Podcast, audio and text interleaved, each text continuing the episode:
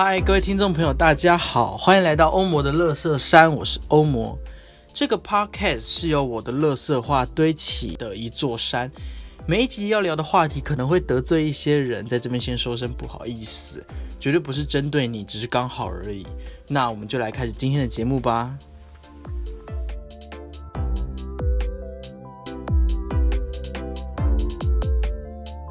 嗨，各位听众朋友，大家好，欢迎回到基本收入单元。这个单元是欧姆勒瑟山与台湾基本收入协会，简称 UBI Taiwan 共同合作的单元。每一集 UBI 与我都会一起来聊基本收入这个议题。那今天很开心来到第三集啦。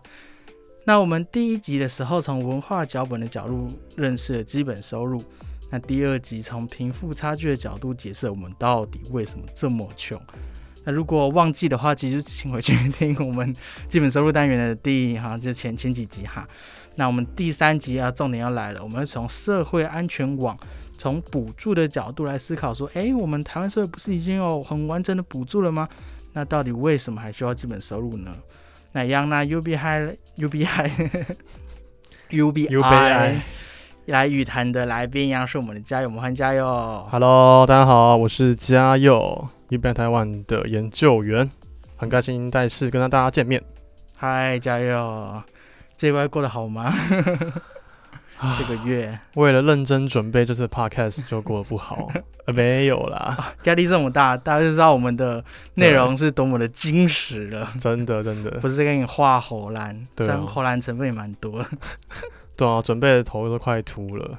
好，那我们今天还是要来问一下，因为我们今天切入的角度就是社会安全网嘛，那我们今天让人类学嘛，人类学的对，没有记错，来解释一下社会安全网。人类学有在学社会安全网吗？哎、算是有啊。好了，那我们来解释一下什么是社会安全网，因为一定有很多听众不了解这是啥呢？好啊，其实社会安全网就是一个，嗯，简单来讲的话，大概可以把它想象成是一种社会福利好了，就是每个人，呃，如果你遇到了任何的困难，那嗯政府至少还可以给你一点帮助。就例如突然就是半身不遂，然后例如突然眼睛被车撞瞎掉，被车撞，嗯、那就有些人会掉出去嘛，就掉出这个社会变很边缘，所以政府就会有很多的措施的补助，然后去把你接住，所以就叫社会安全网。对，那对，我们都，嗯。我，们都有可能接，就是我们刚刚讲到的是很夸张的例子，但是说不定我们就是啊、呃不小心就是被车撞到，嗯，那有什么不对夸张的例子吗？不夸张的例子哦。这期好像就是你要你要成为社会安全网被接住，或者你要真的很边缘的话，可能就是一出生就的，呃哦，那刚刚讲的蛮戏剧性的案例，但大家那可能就是很普通，就是你就是生在一个比较贫穷的家庭，哦，就是负担比较大的家庭，对对对对对，就可能刚好一出生，然后家里不管是长辈或是可能自己。可能是有先天性的疾病的话，那也是很需要社会安全网，就把它围住，不要让它掉下去，离开这个社会这样子对，或者爸妈负债一千万，之类的。那这时候，哎，社会安全该怎么办呢？对，那呃，台湾的呃社会福利其实就分了急难救助啊、福利服务啊、津贴这些制度。那你知道急难救助在干嘛吗？急难就应该就是我们刚才前面 立的很夸张的东西吧？对，就如果你有一天遇到地震，呃，家破人亡，或是老弱伤残。嗯，哎我们这集真的很不吉利。但我觉得我们这集虽然听起来很不吉利，但我们聊到后面会发现，大家为什么会需要基本收入？因为对其实这件事情真的生活在我们的生活之中啊。突然觉得有点像在卖保险，就是 说，哎、如果你以后就死掉了怎么办？对保险就是利用这种弱点来赚那么多钱呐、然后把那些钱拿去投资雅尼，你知道？对对对。开始抱怨啊，你哎继续说。但是我们和保险不一样的地方是，基本收入是希望政府的公平的重分配，而不是一个盈利机构，没错，也不是一个盈利政策。好，那我们回到社会安全网好了。那福利服务你知道在干嘛吗？福利服务哦，是像是奖学金吗？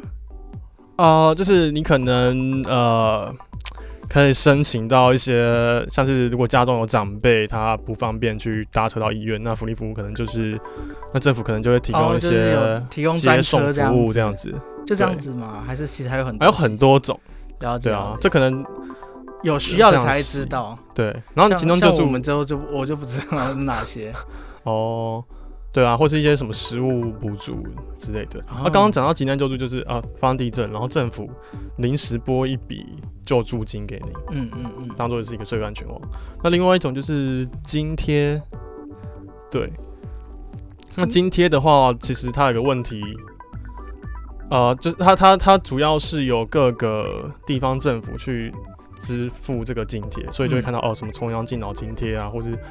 重阳敬老金之类的。嗯，那那中低收入户也是津贴类吗？还是它是？哦，这就是我们知道，就是低收入户的补助，嗯，对啊，也有我们的补助就是有分中低收入，然后还有低收入户是，这两种类型。嗯对，那我今天也只是概率的讲一下。嗯，因为因为嗯更细的可能要请那个专门的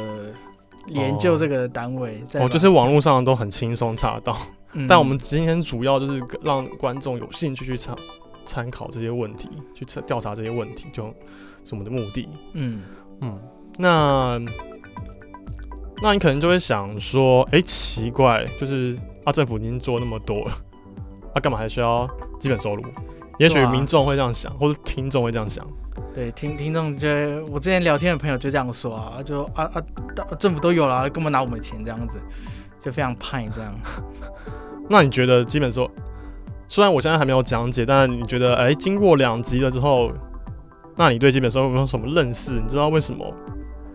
它可以社会安全网建构的比现在的制度还更完整吗？嗯，我觉我觉得有个很重要的问题，就是因为像你刚才有说，就是就是这些福利啊东西，是网络上都有很多资源，就是一查就知道了。但是这边要问问所有的听众朋友，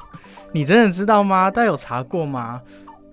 就是我觉得，我觉得这是一个最大的问题啊，就是政府不断在说哦，我们有这些福利跟资源，但事实上会去使用的人，对我来说是属于相对少数，或是说是要想的是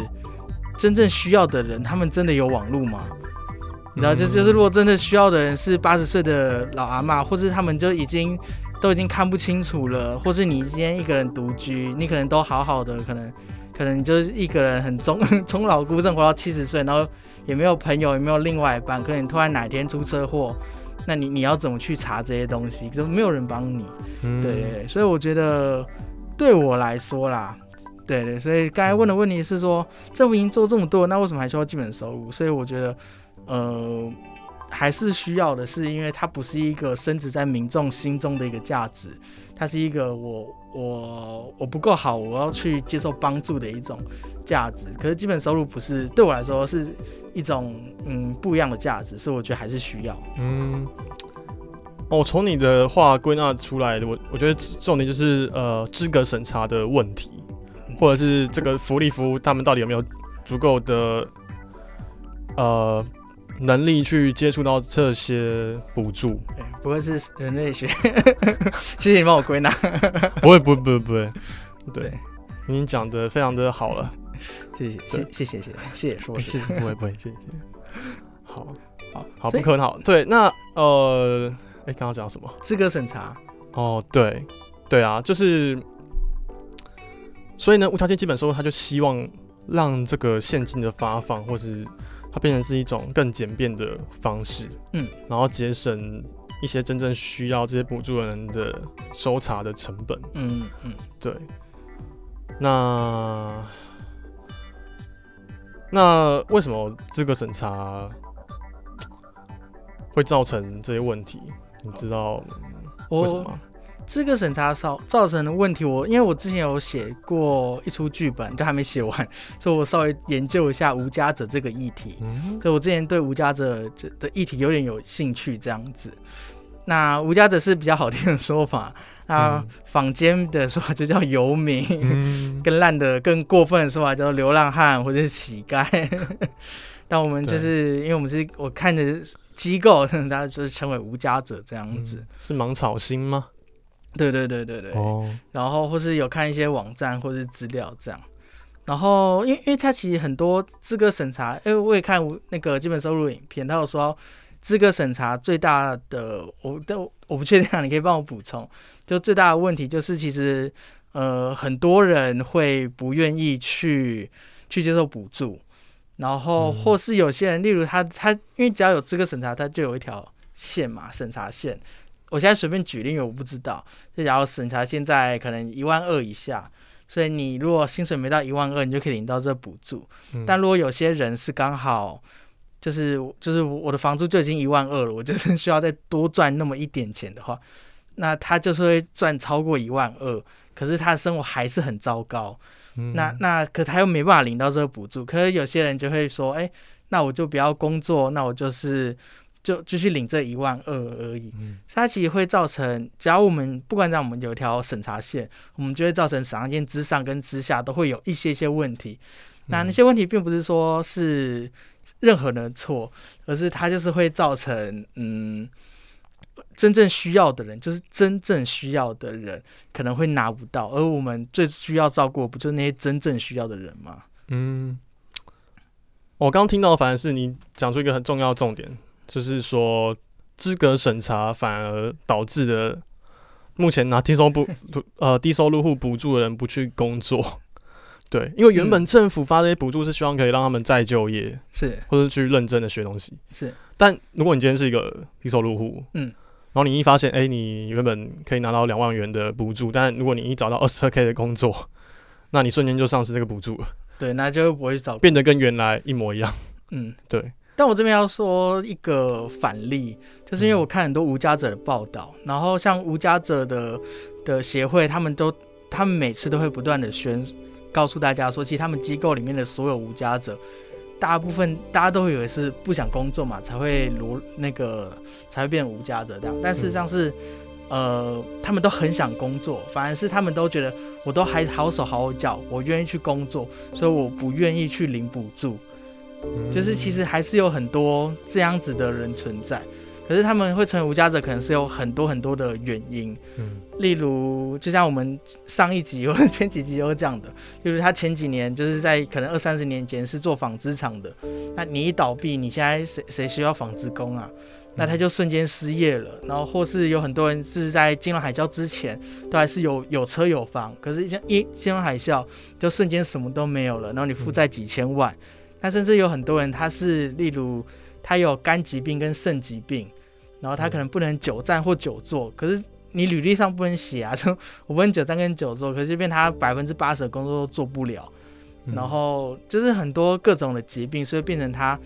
的工作能力没那么好，然后又不到补助，然后他又觉得说我还我还能做，那什么都没有的状况就变成无家者了。嗯，对，我觉得可能大家对呃。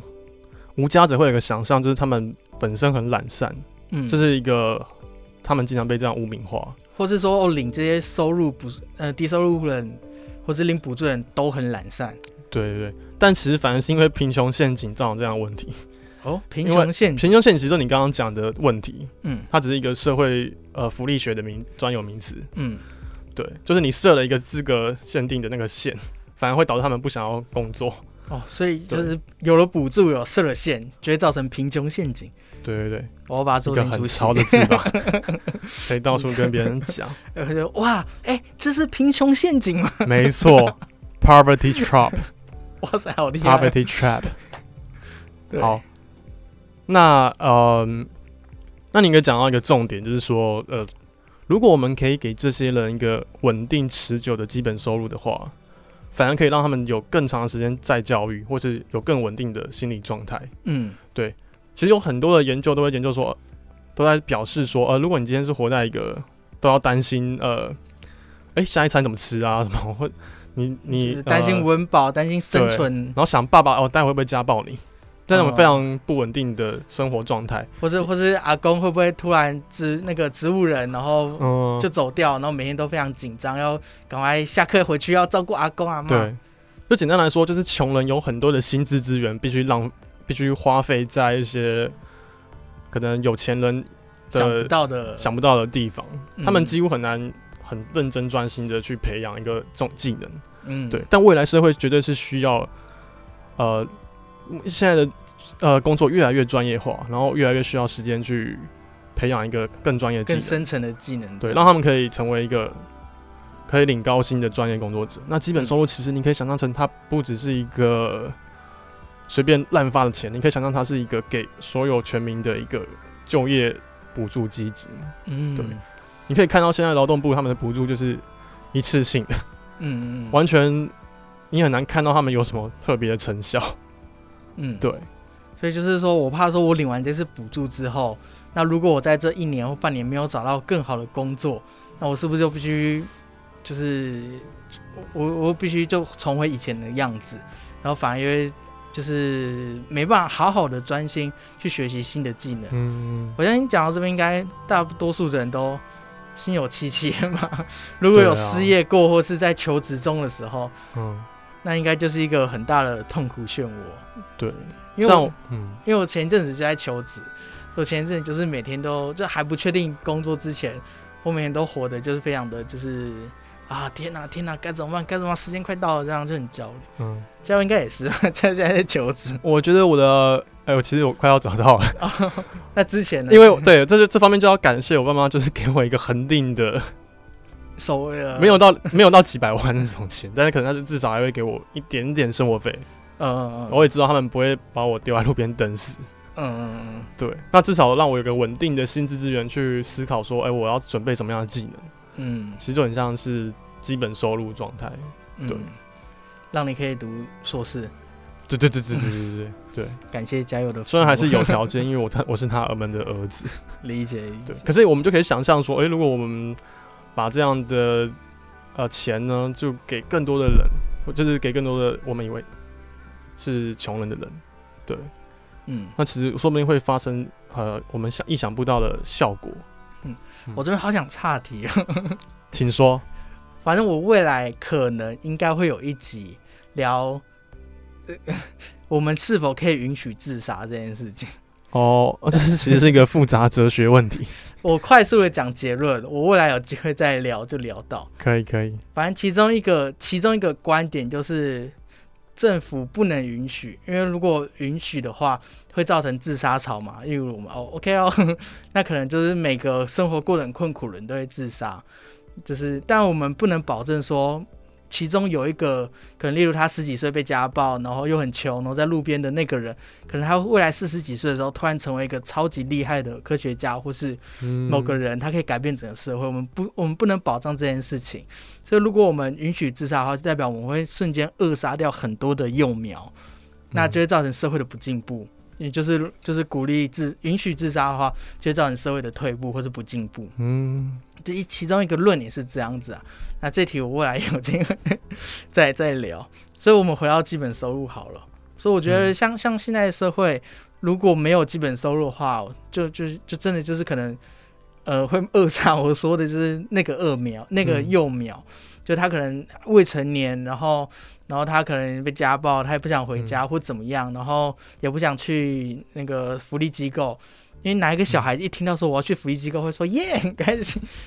不会吗？有可能真的受到严重家暴的时候，对 对，对有可能，但是但我嗯，我觉得福利机构是是另外一回事，就是我觉得政府也需要花很多时间去培养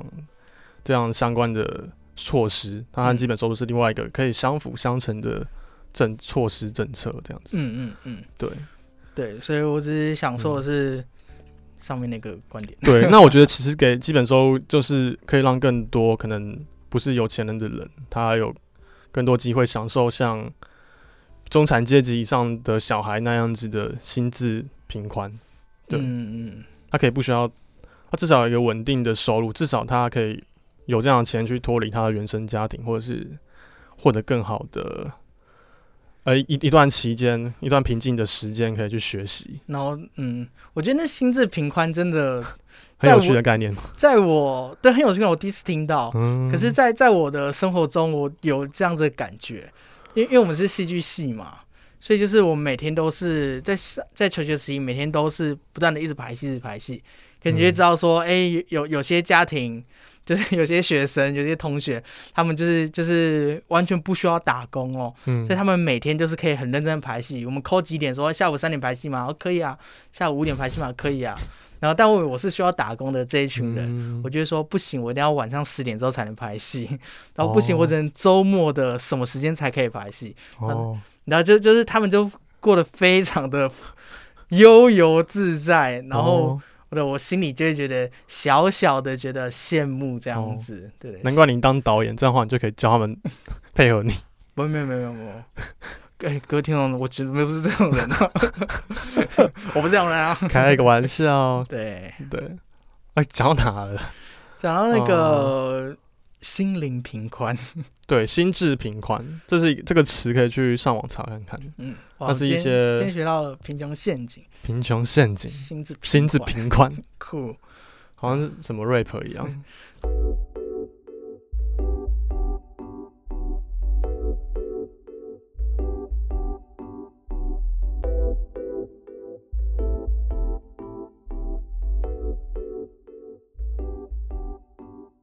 好，那我们前面花了很多时间在聊说，哎，我们社会安全感已经足够了吗？或是那它不够的地方是在哪？为什么需要基本收入？我们前面都聊了很多各种各种的状况嘛。但是其实我我们刚才会发现说，我们其实前面讲的所有的状况都是很特例的，就不管是你 出车祸、嗯。短瞎掉啊，或是从小被家暴啊，然后下课回家要照顾植物人的阿公阿妈，都是你知道嗯，二三十年前才看到的这种大家会看到的一些。我想到一个很重要的，对，绝对不是只有这些特例，大家观众一定会想说，哦，这些关我什么事？对，对如果你不是这样族群，但是他也有可能就是我们，这就是我要讲，就是哦。基本收入也在帮助的族群就是穷忙族，嗯，其实就是青年 青年族群。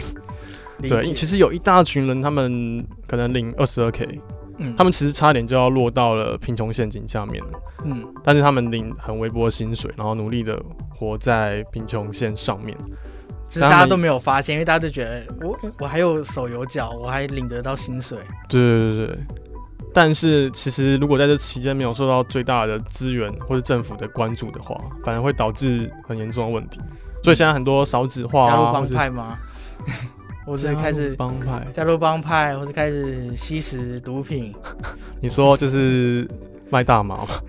卖大麻好像蛮好的，被延要被上 ban 掉了，要被延上。鼓励卖大麻，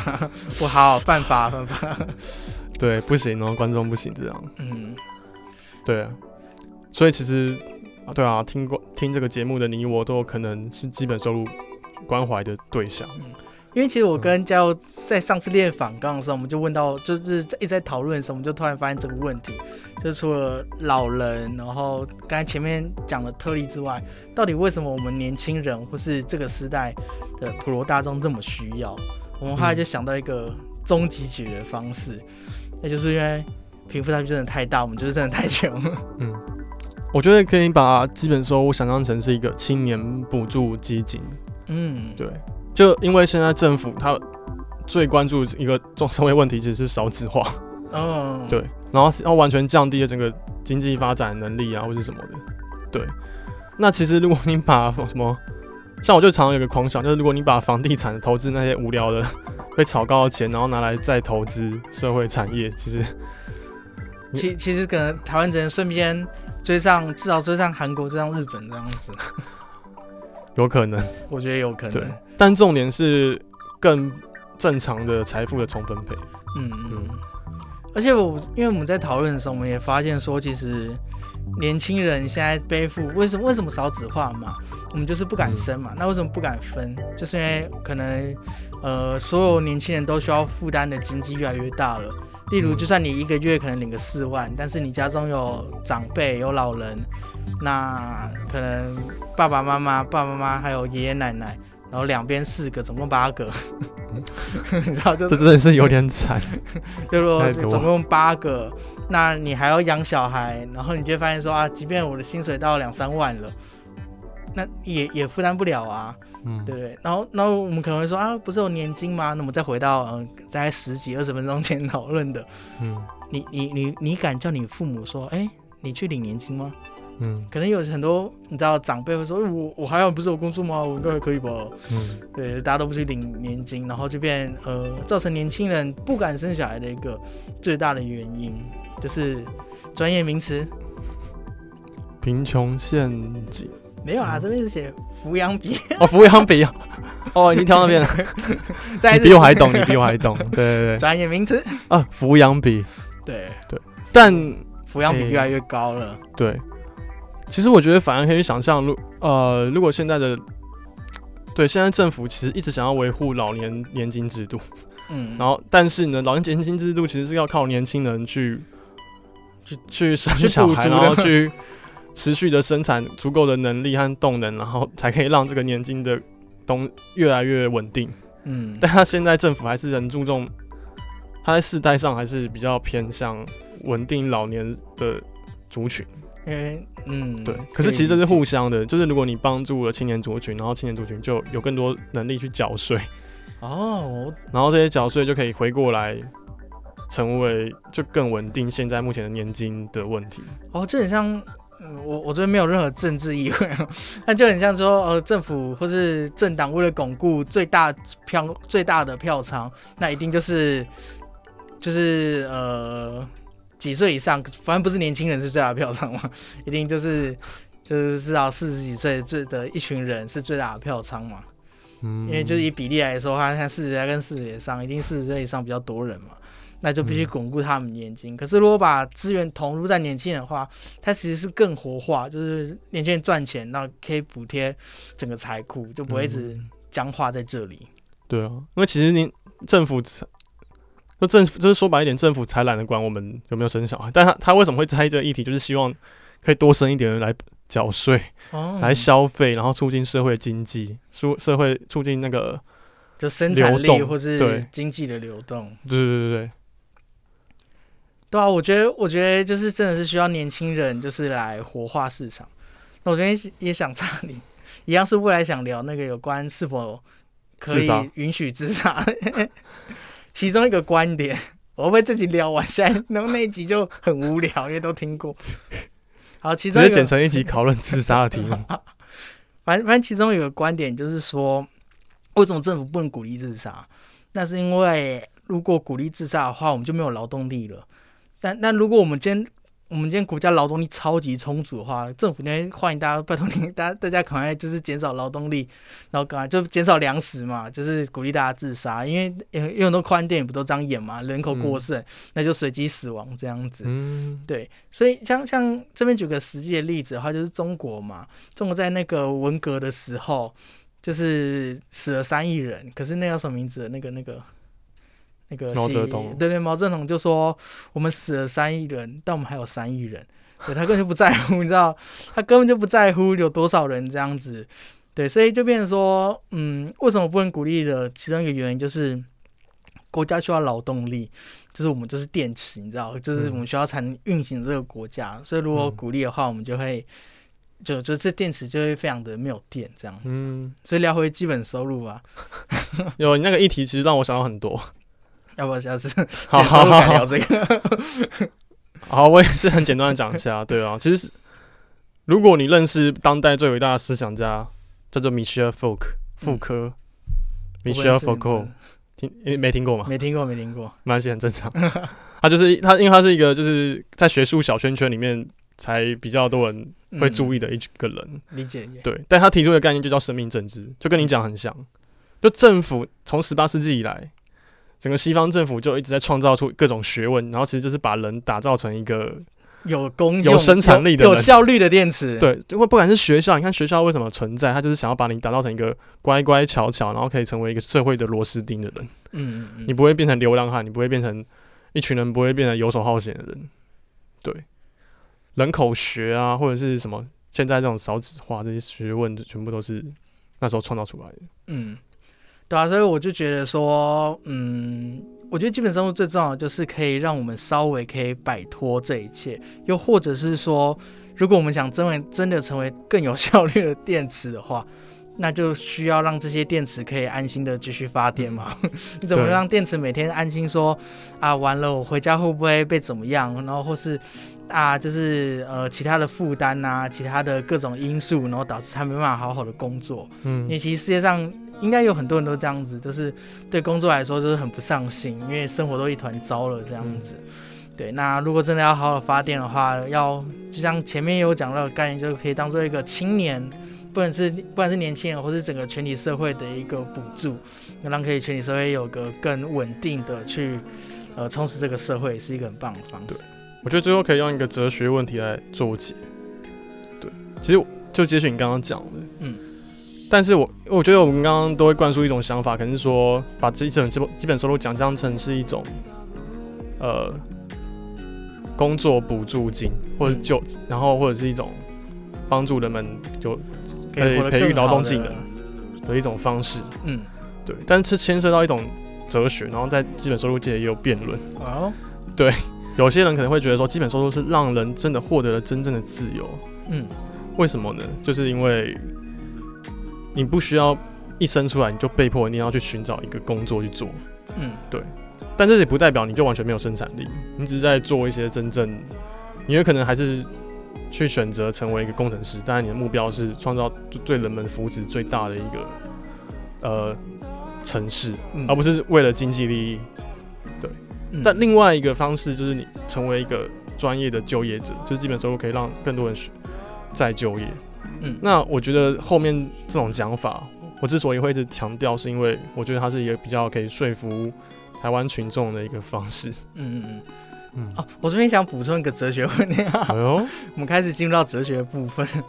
我我觉我觉得先回答你刚才那个好了。我觉得我觉得刚才那个讲法，听众可能会突然又觉得说，啊，会不会有基本收入全全台湾都非常自由？那这边还是要回到上一集，或是不知道上就是第一集还是第二集有讲到的观念，就是它还是有个金额门槛的。嗯就是我们我们不是完全的说哦，我们不工作了这样子，我们完全杀手版，而是它的金额门槛是基本的收入，所以我们还是还是会因为人一定会追求更好的嘛，嗯所以我们还是会去工作这样。嗯那我刚才想回答另外一个真正自由的那个问题，就是我今天上好像艺术鉴赏还是哲学思辨的课的时候，老师就跟我们讲说，其实这世界上分成两个两种人，一个是我们，一个是我，就是分成我们跟我。那很多人，大部分人都是成为我们，然后就是我们的话，就可以想象成说，呃，待在群众或是待在社群里面，会觉得很安心的人。嗯是我们。然后，例如，呃，可能就稳定这个社会的某个工作，就是这世界上需要很多我们这样子。嗯那另外一个是我，那我的话就是可能会想，呃，做自己的事情或怎么样。那老师说的是，其实我们跟我的差距差别不是说哦，我永远都是我们或永远都是我，而是我们其实有时候会在这两种身份里面换来换去的。嗯那我觉得基本收入如果有的话，是可以让我们可以从，可以让整个社会从我们，呃，提供更多机会成为真正的自己，那就是成为一个真正完整独立的人。因为就不会说每天都会说啊，我为了工作啊，我为了什么什么东西，然后不断的成为我们，然后不断的说啊，我必须努力的工作才可以养家，我必须不断的工作才可以担不担心下一餐呐、然后或是什么呃少子化，我为了小孩啊，然后我不断的工作了三十年，然后等到我老了，我才要去学芭蕾舞啊，就是有很多这种故事嘛。那都是那些都是这些的所有东西都是我们，都是我们呃人类在成为我们的这个个体，但是我们还没有成，还没抽出来变成我。所以如果有资源之后的话，每个人都可以看，就是有时候在我们，有时候又成为我，那每个人都可以成为一个完整独立的个体，然后又可以同时融入社会。嗯，听起来可以拍部电影了，这样乌托邦。啊，听起来真是一个 蛮适合当做结尾的一个故事。没错啊。好，那我觉得我们还是我们还有个观点没讲到，我们还有点时间，我们再简单聊一下。好啊，就是除了年轻人之外，其实一般人也非常需要基本收入。那这哎、这个一般人可以想象是呃，甚至是呃薪水再高一点。你觉得薪水多高算是不不需要基本收入？大概七八万吧。哦，七八万，我觉得六万就不用，哦，六万，没关系，因为六万你可能就被房租吃掉了一两万。对，因为我我薪水比较低，所以我觉得六万对我来说是、哇，没关系，我也是。对啊，所以我们可以想是，我们好像第二集我忘我每次都忘记在哪一集讲过，就是一般人一定会有失业的时候，对，那失业的时候就是会想要换工作，然后又会陷入那种还不知道该怎么办的循环当中，或是你遇到黑心老板这样子，然后也是为了前面几集都不断强调，就是基本收入的话可以改善这个就业环境，因为你知道说你有个基本收入保障，所以。你你你存下的钱，你即便六六六万嘛，但是你你你这些存下的钱，可能你辛苦要买房的，那你多多浪费一个月也是蛮蛮可怜的这样子。所以你有个基本收入，你知道说你这个月可以稍微认真的，或是稍微更仔细的去挑选好的公司，可以让那些黑心的公司就是不再不再压榨人这样子。嗯，而且我前我之前看那个《型男飞行日记》，你有看过吗？是不是？好像是。好了，我不知道。好，我有忘了谁演一个很有名啊，乔治·克隆尼演的。哦，他他的故事在说，他是一个专门辞退人的、辞退别人的一个的人。然后，因为他在美国，所以他每天工作是飞全美飞来飞去。然后，例如，因为他是二零一九、二零零九年的电影，然后二零零八年是金融海啸嘛，所以就是他的工作就是要不断的辞退一大批人。例如，这公司要裁员五十个人，然后我们就会看到每一个被辞退的人有多崩溃，这样。他们就会说，我在这公司工作了五十年，然后我好不容易快还清房贷，或者我房贷还没还清，然后我有三个小孩要养，然后你现在辞退我了，我要去哪找工作？然后他又说，如果你辞退我哈，我就会从这个桥跳下去，你相信吗？嗯，那可能剧中还是会有一些辞退的过程，然后就会有一些悲剧发生，然后导致剧情转变这样子。我觉得他表现出来的是，就是金融全球化造成整个金融波动越来越。不稳定，就算你今天以为你是一个中产中产阶级高阶白领好了，对啊，突然哎，突然雷曼兄弟又倒了，然后你就没工作了，对对，然后被大家挞伐，而且疫情应该很很很更明显吧？就例如可能像台商或什么样一个政治局势，就说啊，我到底要就是呃要往中国发展嘛，还是要东南亚发展会怎么发展？这可能不一定是政政府的问题，也可能是全球金融局势的问题。因为突然一个东西发现啊。我我的资产瞬间就没了，或怎么样？嗯，那你可以保证说你不会成为下一个这样子的人吗？尤其我觉得现在金融局势真的变动非常大。对对，不敢说，不是不是说哦，你有钱或是你是做什么行业，我觉得每个人都都有可能会这样。对，其实现在整个全球高度分工的那种现象，其实就是让很多工作都具备高度不稳定性。嗯嗯嗯，对啊，就像是。甚至地缘政治有很大影响，嗯，像是呃台积电，它是在美中贸易战下意外就是异异军突起的对，它原本就很强，但现在就更强，嗯，啊，但如果美国它今天想要把台积电 都整个换到什么什么，整个拿去美国。越南戏骨或是哪里越南戏，我随便举例啦，我最近发生的事情是他想要把台积电搬到美国去。哦，就是那个郭台铭要要去美国建厂这样。郭台铭是富士康。哦，对，但现在是他在讲的是半导体产业，嗯，因为很多人就觉得，哎，美国、德国他们觉得，哎，为什么不要我们自己国家发展半导体产业就好？哦，为什么要跟台积电买？哦天哪，那如果他们有，对啊。其实也很难说，哎，有些有可能地缘政治就导致他，哎，连台积电有可能失业。搞不好二十年后，就我们就会说啊，主科工程外面的无家者可能都曾经是主科工程师，就跟就跟四十年前的纺织厂一样。对，就是是很有可能的事情。虽然这几率是极低很低。嗯，对。而且还有一件事情是有关失能这件事情，就回到我们节目一开始讲的，就是很多很多，例如突然的重大灾害导致我们需要去领补助，很多人以为失能是慢慢生活品质越来越差，但事实上它是突然没有的。嗯，那我觉得这边可以稍微聊一下社会保险这件事，就保险这件事，不是社会保险，就是我们为什么需要那么多金融商品，需要推出那么多保险，不都是在买？我们未来可能会发生不好的事情的一个保障嘛？嗯，但你今天想象是，你今天每天我们，你你有买保险吗？有。你你你方便透露你大概一个月买花要花多少钱在保险上吗？值得我爸妈帮我付的，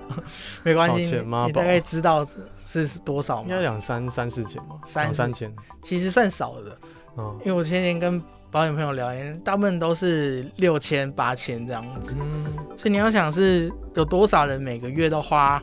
八千元，然后再买保险，担心未来可能住院险啊、癌症险。但是如果你有基本收入的话，你觉得你需要买那么多保险吗？嗯你知道说，哦，虽然我得癌症，我还是可能工作能力变差，或者我肝功能不好，但我还是未来每个月都会有一笔小小的费用。那我可能做一些真的很简单的零工，然后我可以生活品质没那么好，但是我我都还是还不错这样子。你知道，嗯，那些八千元可以省下来耶，就不用给保险公司啦。嗯，其实你想到刚刚你讲到这些，一直让我想到一个很重要的一个基本收入想要带来的一种，也是一个哲学问题。嗯对，那其实就是 Michael Sander，他是一个社群主义哲学家，嗯他就一直在强调说，我们希望的社会到底是一个个人主义还是社群主义的。嗯，对如果是社群主义的，那你就可以想象人们都在互相帮助，然后基本收入就像是大家集体拨出自己的一块收益，然后来补来帮助社会某个需要帮助的人。嗯，对。那如果像是前面买保险的话，就只是拨出自己的收益来帮助我自己一个人，嗯，然后大部分钱都被保险公司吃掉，然后拿去投资一些不健康的产业这样子，然后环境就变受污染。举例啦，举例，嗯对，对吧？所以我，所以我那时候在思考的时候，也发现一个很大的这个，我觉得这个观念嘛，就是因为我前年就在跟保险朋友聊保险，一般说，哎、哇，如果有基本收入的话，我就不用花那么多钱再买这么夸张的巨额保险，只是为了保一个。说真的，就是我担心未来发生什么事。可基本收入有的话，你真的，我觉得啊，当然还是会担心，但是真的就是前面讲那个心灵什么心智平宽，心智平宽，对，我们都在追求一个心智平宽。对，稳定的心智平宽。对啊，像像我有个朋友，因为快插你，我有个朋友，他爸妈妈帮他把巨额保险，然后他哦就是只是一个小车祸或什么的，他就说哦我要去保险，然后他就可能就是明明就没怎样，他他就拜托那个医生说帮他开的很严重这样子，然后原本明明挂骨科就好，他就故意挂附件科。你知道为什么吗？那是因为复健科每个礼拜都要再回去，嗯 骨科的话不用，骨科就要一次看，然后可能叫你一个月再来回去这样子。然后所以就是他就挂很多科，然后他反而还有钱赚，就是一个小车祸这样子，然后就呃爽了这样。你看那那我就不会这样子，因为我保险没那么多，所以所以可能心智平宽，在遇到伤害或是意外的时候，整个心智平衡都会不一样。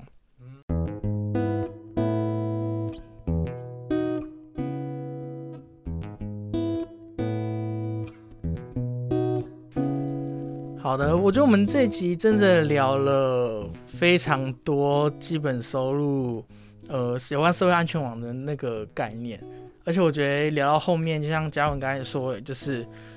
就是他是一个社群主义的哲学家提出一个问题，说我们未来的社会到底是要个互相人主帮助，义帮个人主义每个人都很自我互？相帮助，嗯。对，对啊，所以这样这也符合今天的主题嘛，所谓的社会安全网。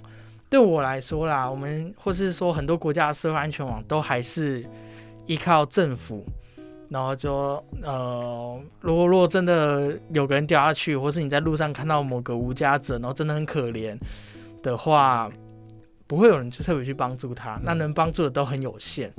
因为你可能很忙，或是你就觉得说给他这一百块之后也不一定见到他，他会不会真的有办法有效运用这个资源这样子？但是我基本收入的话就不是这个概念，了，其实政府对，其实基本收入也很反对那种慈善救助的那种方式，嗯，就可能有人突然眼睛被挖 挖了，然后哦，突然就一堆人就感觉很有爱心，然后捐了几百万，就是对，好的，那各位听众，我们节目到这边也到了一个最后一个段落了。那我们前面真的讲真的非常多，然后也 差题。未来请大家期待那个有关于是否能够允许自杀的这的这个这个节目哦，如果有机会的话。对，所以我们我们聊了很多社会安全网的东西，那我们到底想要让我们的社会迈向什么样的价值呢？那不不论是个人主义也好，也不论是说社群主义也好，那又或者是说我们到底要怎么样去帮助别人，或者是说我们要如何可以脱离贫穷陷阱，甚至达到什么平宽？心智平宽，心智。这应该是你第五次问我，太难记了，我一直想到心灵平宽没关系，经过这五次提醒，应该观众所都记起来。心智平宽。对，对就是我们社会当然有很多问题，那我们最重要就是让它越来越好嘛。对，那如果因为不好的话，你就只能去移民啊，移民到你觉得更舒服的国家。可是更多人是没办法移民这样。对，相信我们都是台爱台湾，很想台对，没有绿卡，爱爱台湾哎，要在地化哎，我们要为了台湾这块土地付出。那为了台湾土地更好的话，就非常欢迎大家，就听完这集之后可以推可以支持基本收入。那也别忘了把它分享出去给更多人知道。那这期节目的话，未来有机会也会在 UBI 台湾的 Podcast 叫做穷忙世代杂货店，欢迎各位听众收听。对，也会播出。那最重要的真的是分享出去了。那还有一件很重要的事情，就是欢迎请大家抖内欧盟的乐色山，十元不嫌少，百元不嫌多，一千会更好，这些都是我的基本收入。好，那我们这集非常开心，可以每一集都这样邀请 UBI 台湾来到我们的节目，然后聊聊基本收入。那我们这集到这边告个段落，我们跟大家说再见喽，拜拜。拜拜。